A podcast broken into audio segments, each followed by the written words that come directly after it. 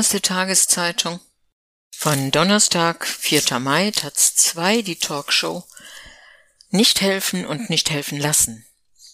Staaten kontrollieren Migration mit Gewalt.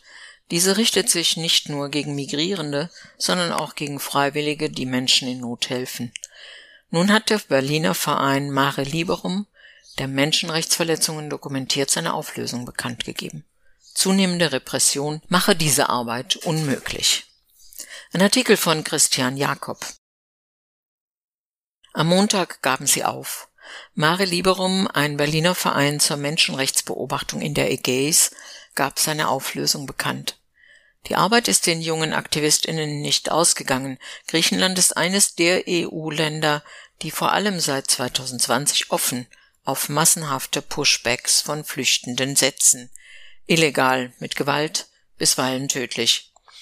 Dass darüber heute so viel bekannt ist, ist auch das Verdienst von NGOs wie Mare Liberum, deren Freiwillige es sich 2018 zur Aufgabe gemacht hatten, diese Menschenrechtsverletzungen zu dokumentieren. Es waren, so schreiben sie nun, die zunehmende Repression und die Gesetzgebung der rechtskonservativen Regierung, die ihre Arbeit unmöglich gemacht hätten. Um die Sicherheit der Aktiven nicht zu gefährden, sehe sich der Verein gezwungen, seine Arbeit einzustellen. Einschüchterungen, Auslaufverbote, eine Festhalteverfügung, das Schiff wurde gestürmt, durchsucht, Ermittlungsverfahren wurden eingeleitet. Lange habe man trotz solcher Angriffe weitergemacht, jetzt nicht mehr. In Griechenland ist nun jedoch eine neue Ebene erreicht und lässt uns keinen Handlungsspielraum mehr. Flucht und Migration sind heute immer öfter begleitet von Gewalt, Entrechtung und Tod. Und wer darauf aufmerksam macht, lebt gefährlich. Migrant Defenders, die die Verletzung von Menschenrechten dokumentieren und Notleidende unterstützen, geraten vielerorts ins Visier eines globalen Systems, das darauf abzielt, Mobilität von Menschen mit Gewalt zu kontrollieren, so wie die Aktivistinnen von Mare Liberum vom sogenannten Shrinking Space, dem schrumpfenden Handlungsspielraum der Zivilgesellschaft, sind deshalb jene immer öfter betroffen, die die Entrechtung Migrierender anklagen oder die mit praktischer Solidarität das Vakuum füllen, das Staaten bei deren Versorgung lassen. Von rechtlichen oder räumlichen Beschränkungen ihres Handelns über Diffamierungskampagnen bis hin zu Gefängnisstrafen und angedrohter Gewalt werden heute viele Facetten politischer Repression gegen jene angewandt, die sich an die Seite von Geflüchteten und Migrantinnen stellen. Sogar Selbstverständlichkeiten wie das Verteilen von Wasser oder Essen, Rechtsberatung oder die Rettung aus Seenot werden heute teils strafrechtlich verfolgt. Die Kriminalisierung der Migrant Defenders ist heute zu einem zentralen Baustein in einer auf Abwehr gerichteten Migrationspolitik geworden. Dieses Vorgehen steht in engem Zusammenhang mit globalen Verteilungs- und Gerechtigkeitsfragen. Migration ist auch Ausdruck globaler Ungleichheit.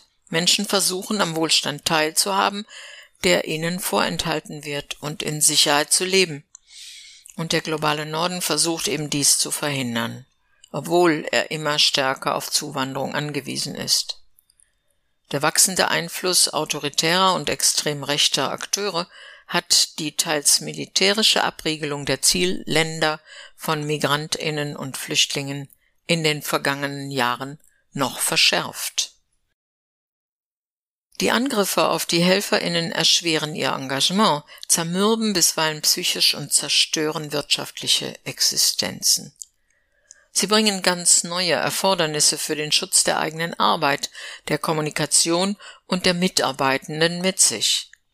Sie absorbieren knappe Ressourcen für die Arbeit. Teils müssen NGOs schließen oder ihre Arbeit stark einschränken, worunter jene leiden, die auf ihre Hilfe angewiesen sind. Zu beobachten ist all dies nicht nur in autokratischen Staaten, deren Regime ihre Macht mit Menschenrechtsbrüchen zu erhalten versuchen, sondern teils auch in Demokratien. Denn auch diese wollen keine Zeuginnen, wenn sie Flüchtlinge entrechten. Die Repression gegen Flüchtlingshelferinnen ist dabei bisher kaum systematisch erfasst. Anklagen, Verhaftungen, Ermittlungsverfahren oder der Entzug von Akkreditierungen werden nirgendwo zentral dokumentiert. In mühsamer Kleinarbeit versuchen einzelne NGOs ein Bild dieser Vorgänge zu zeichnen, mehr als ein Schlaglicht ist dies aber nicht. Hinzu kommt, dass in autoritären Staaten viele aus Angst vor Repressalien scheuen, Angriffe öffentlich zu machen. Die Vereinten Nationen sprechen deshalb von Secret Defenders. Die gute Nachricht ist trotz alledem, dass die Repression bislang wenig Erfolg hatte. Die Netzwerke antirassistischer Solidaritätsarbeit sind in den vergangenen Jahren stark gewachsen, haben sich professionalisiert und verstetigt. Dort, wo einzelne Akteure aufgeben oder aufgeben müssen, entstehen meist schnell neue. Das beste Beispiel ist die Seenotrettung im Mittelmeer. Obwohl die NGOs dort seit Jahren mit Repressalien bis hin zu Anklagen und Beschlagnahmen der Schiffe zu kämpfen haben, umfasst die Flotte der Retterinnen heute mehr und modernere Schiffe denn je.